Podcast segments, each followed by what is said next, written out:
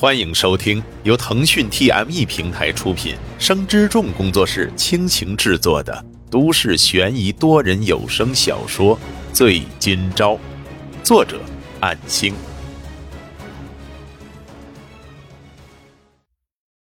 第一百零二章，不仅仅是现实的问题，而且任何机会都将稍纵即逝。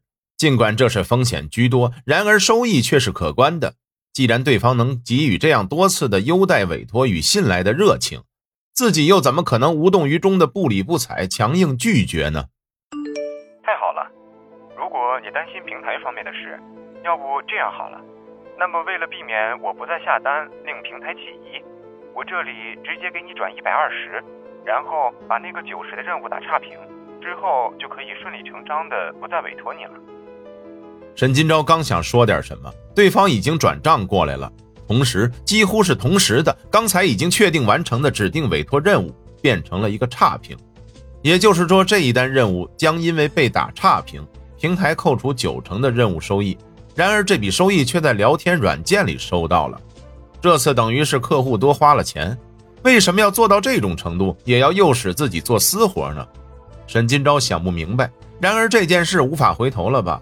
对方也是怕自己反悔，才会几乎同时做出转账和差评操作的吧？真是的，但是还是要谢谢你。沈金钊这样的回复过去之后，对方表示困了要睡觉，明天见，然后发了一堆表情图。他关电脑熄灯，窗外的夜空已经隐隐的开始变亮，都快到早上五点了。这样的日子或许没那么快到头吧。只能继续努力加油了。中午起床吃过午饭之后，登录平台发现被质检客服提问，主要是因为凌晨那一单指定陪玩委托为什么被客户打差评。沈金钊心里叹息一声，只能为客户的擅作主张圆谎，并且将过错揽到自己身上。因为一些不可控的意愿，导致客户的陪玩体验不太好，所以才被差评。平台方表示明白了。然后将处罚金确切的收缴。本来这是出于对双方负责的，沈金钊可以在这里选择说清楚情况进行申诉。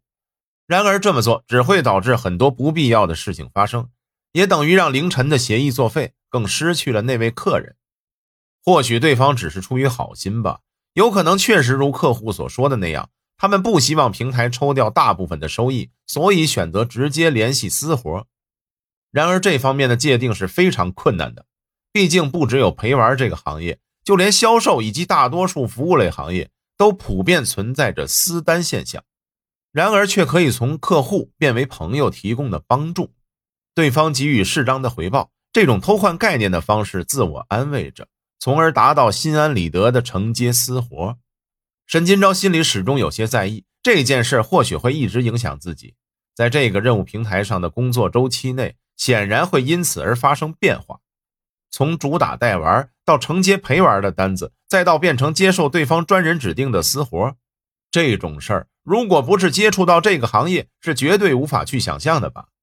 如果不是最近的收益严重受损，根据自己的原则，是绝对不会赞同私活制的。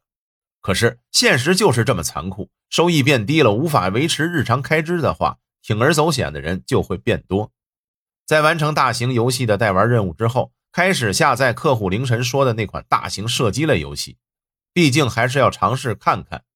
然而下载速度却令沈金钊感到绝望，居然要下载二十个小时，肯定赶不上凌晨的委托了吧？到时候如果客户联络了，只能说明情况了。天色慢慢的变暗，夕阳余晖从窗户透入室内，感觉血糖有些变低，不得不在好几个任务同时完成后开始煮饭，又是一天的结束。如此日复一日，几乎看不到希望。每当有情绪变化之时，沈金钊都能找到平衡点，自我安慰，激励自己，并且保持乐观的心态。或许自己的人生将会因为那场事故彻底发生转变吧。如果没有那场事故引发的悲剧，正常的进入大学校园，除了能学到更多的知识，或许心性方面的成长绝对无法与现在的自己比拟。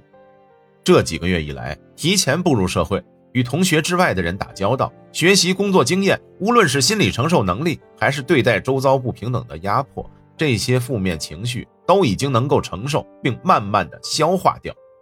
凌晨过后，那位客户并没有出尔反尔，如约的上线，了解下载速度影响的情况后，也没有责怪，而是像往常那样进行着同样的流程，只不过并不会再走平台，不会受到那么多条条框框的约束。